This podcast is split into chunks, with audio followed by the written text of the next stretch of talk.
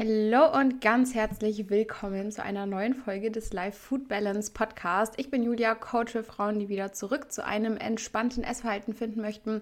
Und wenn du mehr Informationen zum Coaching haben möchtest oder mir eine Coaching-Anfrage schicken möchtest, weil du auch wieder zurück zu einem entspannten Essverhalten finden möchtest, dann schau gerne mal in den Show Notes vorbei. Da findest du alle weiteren Links.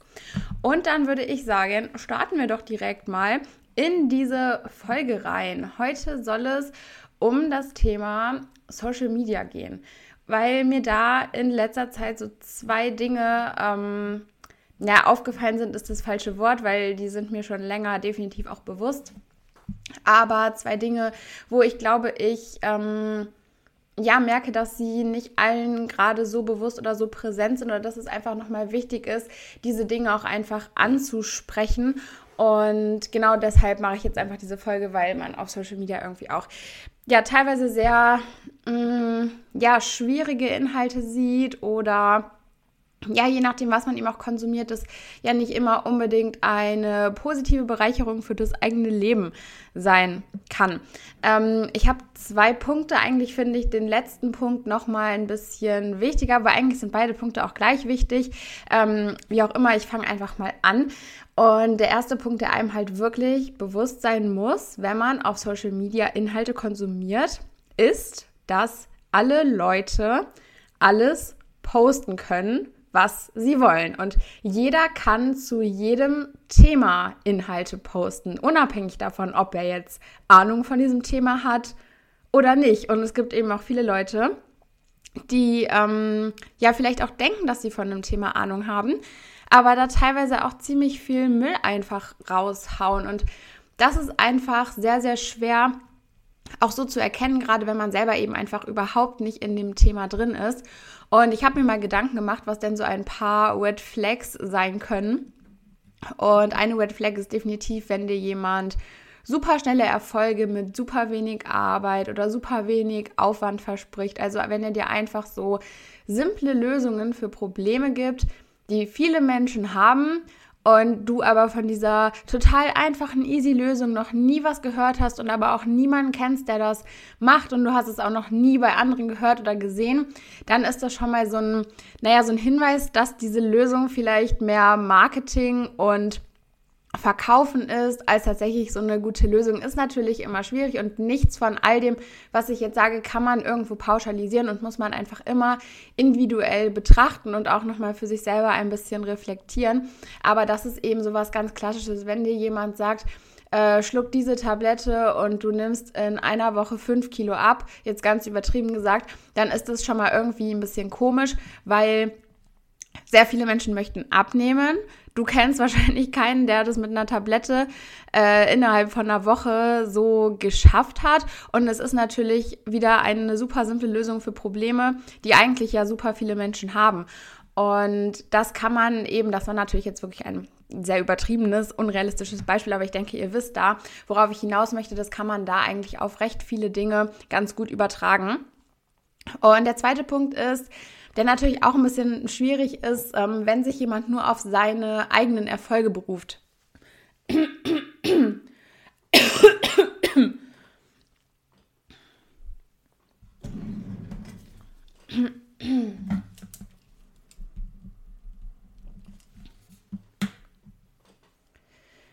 Wenn jemand ähm, sich nur auf seine eigenen Erfolge beruft, dann ist das immer eine schwierige Sache, weil so wahnsinnig viele Dinge, gerade auch wenn wir uns jetzt mal so in dieser Fitness- und Bodybuilding- und Krafttrainings-Bubble irgendwie mal umschauen, dann hat da einfach so extrem viel mit Genetik zu tun. Und nur weil jemand für sich selber mit seiner eigenen Genetik da einen guten Weg gefunden hat, heißt das nicht, dass er gleichzeitig auch mit anderen Menschen zusammenarbeiten kann oder dass er ähm, dir Tipps geben kann, die genauso gut auch für dich funktionieren. Ähm, wenn jemand jetzt beispielsweise mit mehreren Menschen Erfolge erzielt hat, dann ist es halt sehr, sehr unwahrscheinlich, dass zufällig alle Menschen, mit denen diese Person zusammengearbeitet hat oder ein bestimmtes Ziel eben erreicht hat, dass diese alle eine gleich gute Genetik hatten und alle ähm, deshalb auch diese Erfolge erzielt haben. Also da ist es eben auch nochmal so ein bisschen ähm, ganz gut, wenn man da mal hinterfragt, okay, ähm, wie kommt derjenige denn da jetzt auf seine Tipps? Äh, bezieht er das nur auf sich, beziehungsweise schließt er einfach von sich auf andere oder hat er eben auch Erfahrungswerte in der Arbeit mit anderen Personen, sodass er dann da eben auch ähm, ein bisschen, ja, einfach ein bisschen einen breiteren Blick dafür hat, was denn für mehrere Menschen einfach gut funktionieren kann.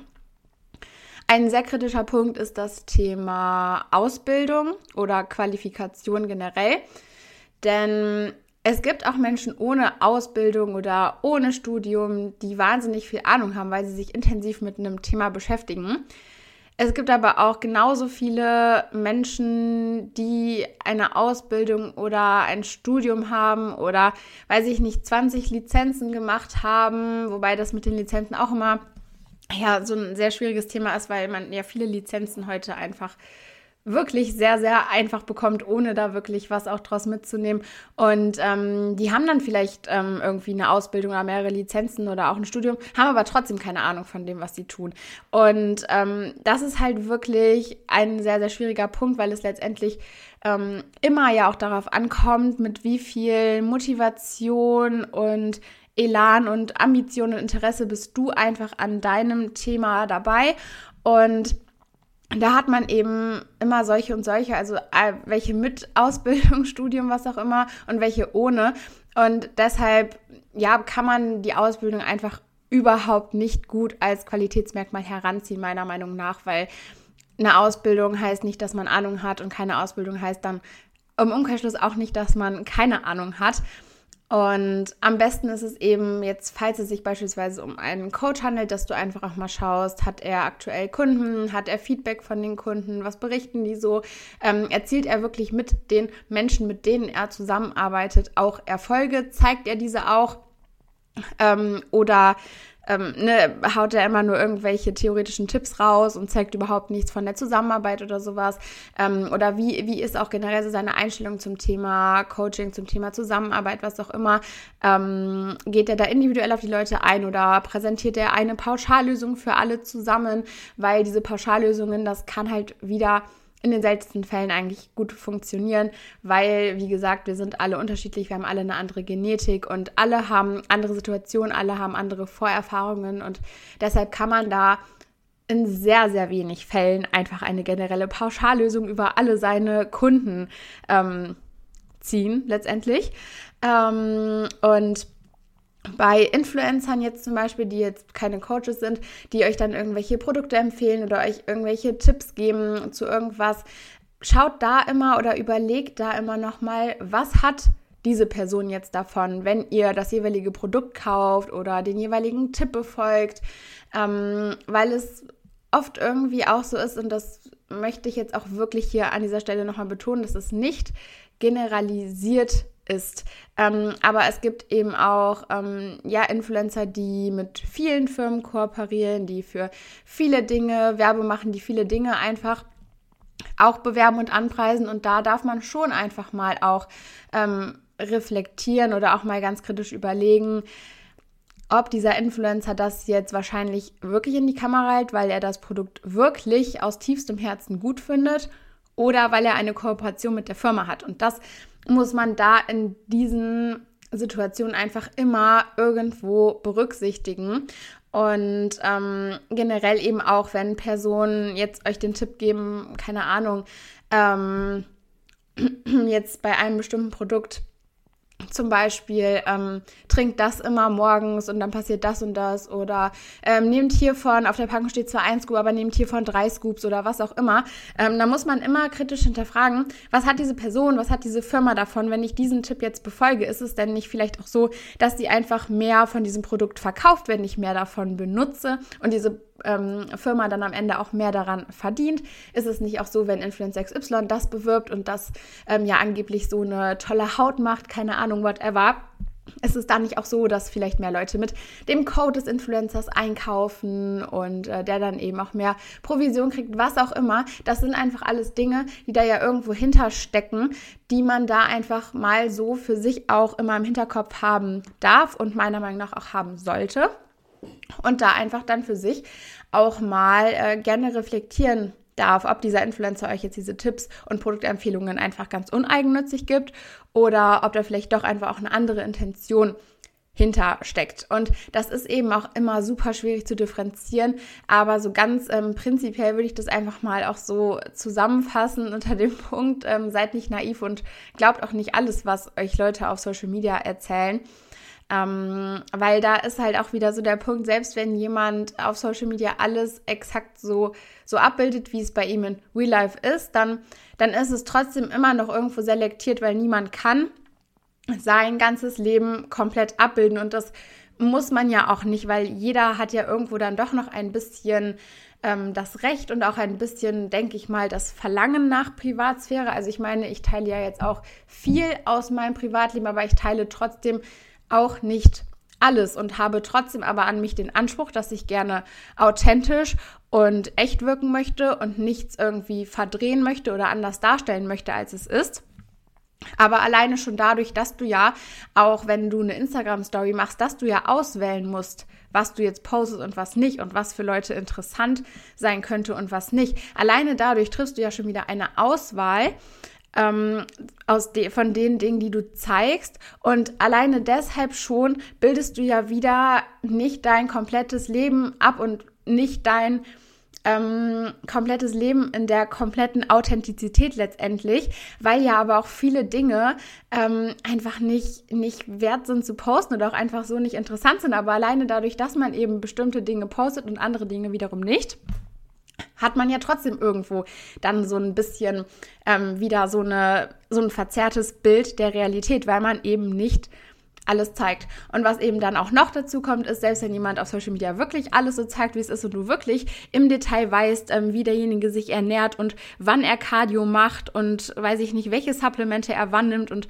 whatever, dann heißt es aber trotzdem nicht, dass das, was er dann da zeigt, nämlich auch dein Weg zum Erfolg ist. Und da sind wir jetzt auch dann schon beim zweiten Punkt, den ich da ansprechen möchte, dass man hier immer auch ganz stark unterscheiden muss, dass ähm, es viele Menschen auf Social Media gibt, die dir vielleicht Tipps geben, die dich inspirieren oder motivieren können, aber du alles, was diese Personen dir zeigen, nicht einfach blind eins zu eins so auf dich übertragen kannst. Ein super Beispiel ist es ja einfach mit ähm, den Wettkampfathleten, jetzt gerade auch im Bodybuilding, weil das Thema einfach, glaube ich, auch in dieser Fitnessbubble sehr, sehr präsent ist und weil viele Nicht-Wettkampfathleten sehr viel von Wettkampfathleten auch teilweise übernehmen.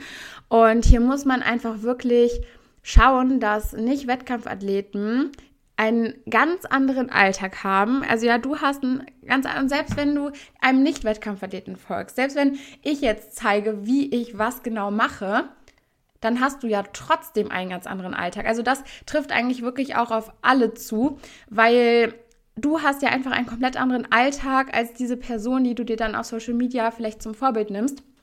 Und genau das ist eben schon mal so entscheidend, weil am aller, allerwichtigsten ist immer, dass dein Training und deine Ernährung einfach auch in deinen Alltag passen. Und genau darum geht es ja beispielsweise auch bei mir im Coaching. Sonst könnte ich ja wirklich quasi allen Kunden den gleichen Plan irgendwie geben. Genau darum geht es ja, dass wir eben schauen, wie du Training und Ernährung da eben auch ganz entspannt in deinen Alltag integrieren kannst, sodass es dich nicht mehr unnötig viele Gedanken kostet, dass das wirklich so nebenbei läuft letztendlich. Gerade die Ernährung, dass die Ernährung einfach ganz entspannt nebenbei läuft, dass du dir dann nicht von morgens bis abends nur noch Gedanken drum machst, dass du Angst hast, wenn du am Restaurant eingeladen bist, aber auch Thema Training, dass du einfach auch da merkst, dir soll das Training gar nicht egal werden. Das darf schon ein wichtiger Teil deines Lebens sein, aber es geht da eben auch einfach darum, dass du nicht mehr alles nur nach Training und Ernährung ausrichtest, sondern dass du dein Leben und auch die Lebensfreude und den Spaß und die Lebensqualität und ja auch die Zeit mit anderen Menschen ähm, da wirklich auch an erste Stelle stellst und da wirklich auch dein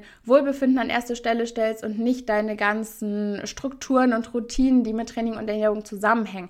Das soll gar nicht heißen, dass man das alles äh, hinten rüberfallen lassen soll und äh, keine Routinen mehr haben soll und so. Das soll nur heißen, dass man ähm, in einem gesunden Maß letztendlich an seinen eigenen Routinen auch festhält und nicht zu zwanghaft und krampfhaft das Ganze betreibt, sodass man am Ende viel zu viel auf das ganze Sozialleben eben auch verzichten muss, weil dafür ist das Leben einfach wirklich zu kurz und dafür ist es eben auch gerade, wenn du einfach kein Wettkampfathlet bist, ist es der Preis einfach nicht wert, dass du dein ganzes Leben nach Training und Ernährung ausrichtest. Und ich habe das auch, ja, lange so gemacht und merke jetzt auch einfach, wie schön das wirklich ist, wenn du einfach dein Leben leben kannst und wenn dir Training und Ernährung, wenn es einfach Spaß macht, wenn es einfach nebenbei läuft und das wirklich einfach kein Problem mehr für dich darstellt und kein Stress in deinem Kopf auslöst, sondern wenn das einfach ganz entspannt nebenher läuft und du trotzdem alle sozialen Events mitnehmen kannst und die eben auch dann wirklich genießen kannst. Und wenn du da eben mehr Informationen noch haben möchtest oder Bock hast auf ein Coaching, damit es bei eben auch so wird, dann schau, wie gesagt, mal in den Show Notes vorbei. Da findest du alle entsprechenden Links. Und ähm, genau, jetzt nochmal zum Thema Wettkampfathleten auch zurück. Ähm, da geht es halt auch wirklich einfach nochmal genau darum, ja, diese Wettkampfathleten, die haben ein anderes Ziel und die sollten auch bereit sein, einen anderen Preis für ihr Ziel zu bezahlen. Ja, wenn Wettkampfathleten auf alles andere in ihrem Leben verzichten, dann ist das irgendwo irgendwo auch deren Job, dann gehört es dazu, weil das ja ein Leistungssport ist. Und hier muss man aber dann wirklich einfach auch unterscheiden zwischen diesen Wettkampfathleten und dir als Nicht-Wettkampfathlet weil du einfach das nicht alles so blindlings äh, auf dich übertragen kannst. Und du solltest es auch bitte, bitte, bitte nicht einfach so blindlings auf dich übertragen, denn man kann eben auch anders Fortschritte machen. Und oftmals zeigen diese Wettkampfathleten eben, ja, dass, dass man äh, immer komplett 100% alles nailen muss, weil nur dann ist es perfekt. Und nur dann kann man ja auch am Ende, wenn man auf der Bühne dann steht, sagen, ja, ich habe wirklich alles getan, um hier meine beste Form zu bringen. Aber diese Wettkampfathleten, die haben auch die haben alles andere drumherum eben auch optimiert, aber das ist halt auch absolut nicht notwendig, um Fortschritte zu machen, weil du kannst genauso gut auch wirklich gute Fortschritte machen, wenn du nur 80 Prozent von dem machst, was die Wettkampfathleten machen. Ich weiß gerade gar nicht. Ich glaube, das ist auch äh, das Pareto-Prinzip, dass ähm, ja Nee, das ist andersrum nochmal, dass 20 Prozent der Arbeit 80 Prozent des Erfolges sind und die letzten 20 und die letzten 80 Prozent der Arbeit 20 Prozent des Erfolgs. Oh Gott, jetzt habe ich mich hier nochmal richtig reingerasselt. Aber Quintessenz, also auch von dem Pareto-Prinzip ist ja, dass du recht wenig tun musst für relativ viel Outcome. Und um diesen Outcome dann nochmal wirklich auch, nochmal wirklich krass zu perfektionieren und da wirklich nochmal so die letzten paar Prozent rausholen, musst du nochmal wahnsinnig, wahnsinnig viel Arbeit machen. Das heißt, du kannst, wenn du die Basics nailst, eigentlich schon 80 Prozent deines Erfolges abdecken. So ganz prinzipiell jetzt mal gesprochen. Und genauso ist es eben tatsächlich auch einfach im Bodybuilding. Es geht nicht darum, dass du dein Pre- und Post-Workout-Meal minutiös genau timest. Es geht auch nicht darum, dass du, ähm, wenn du nicht direkt nach dem Training ähm, dir am besten noch in der Umkleide irgendwie da deinen Shake oder deine Reisflocken ähm, reinziehst, dass du dann äh, keine Muskulatur aufbaust. Das ist halt alles überhaupt nicht so.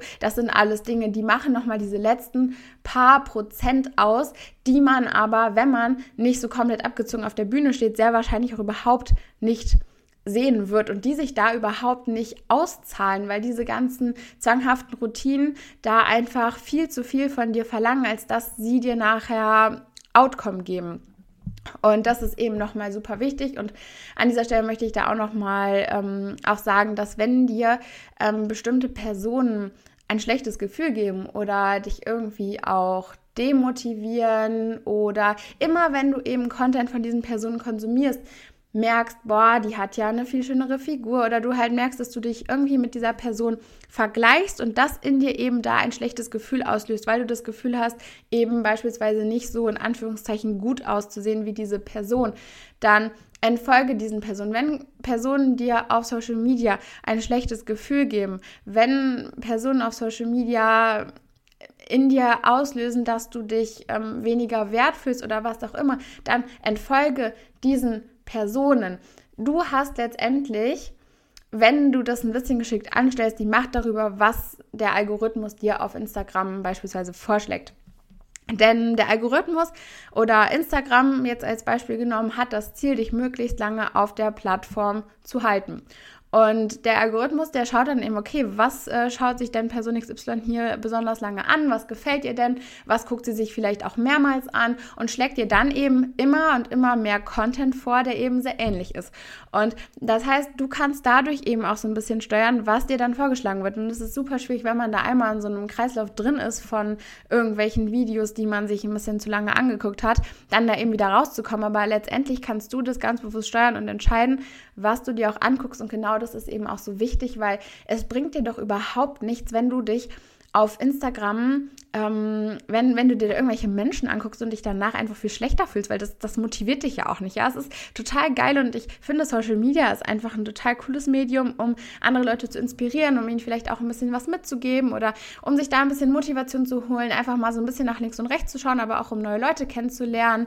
Ähm, oder ne, sich einfach so ein bisschen mit denen zu connecten, die man im echten Leben nicht so treffen würde. Aber wenn du dich am Ende des Tages dann schlechter fühlst, dann bringt dir Social Media ja gar nichts. Ja, nutze es als Motivation, nutze es als Inspiration, ähm, der, die dich auf dem Weg zu deinen Zielen irgendwie da auch begleiten kann. Aber nutze es nicht dafür, dass es dir am Ende des Tages einfach scheiße geht.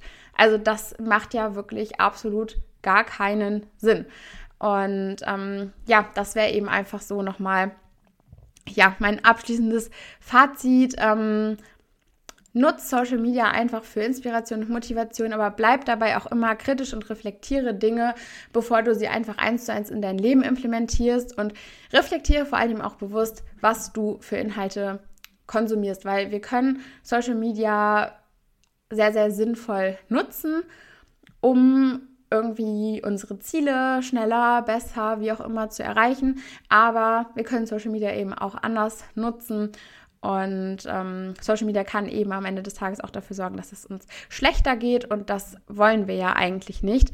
Und du hast es eben da in der Hand, dass du da bewusst reflektierst, was du dir anschaust. Es ist natürlich anstrengend, das immer bewusst zu reflektieren. Aber am Ende des Tages wird es dir damit besser gehen, als wenn du einfach blind immer nur das konsumierst, was der Algorithmus dir vorschlägt. Und in diesem Sinne würde ich sagen, das war's auch schon mit der Podcast-Folge. Ich hoffe sehr, dass dir diese Podcast-Folge gefallen hat. Wenn du Anregungen hast, wenn du Themenvorschläge hast für die nächsten Podcast-Folgen, ich bin immer offen dafür. Schreib mir gerne eine DM auf Instagram oder ja, wie auch immer du mich äh, kontaktieren möchtest. Und wenn dir die Folge gefallen hat, teile sie sehr, sehr gerne auch in deiner Instagram-Story, damit einfach ein paar mehr Menschen vielleicht auch darauf aufmerksam werden, weil ich auch glaube, dass es viele Menschen gibt, denen das im Kern klar ist, aber das doch halt dann im Social-Media-Alltag immer mal wieder untergeht. Und ähm, yes, dann würde ich sagen, macht's gut. Ich habe euch ganz lieb und wir sehen uns. Nee, wir hören uns. Ja, jetzt bin ich hier durcheinander. Das ist so meine YouTube- Abmoderation. Ich dachte, ich implementiere jetzt auch mal im Podcast. Also dann würde ich sagen, ich habe euch ganz so lieb. Macht's gut und wir hören uns nächste Woche wieder.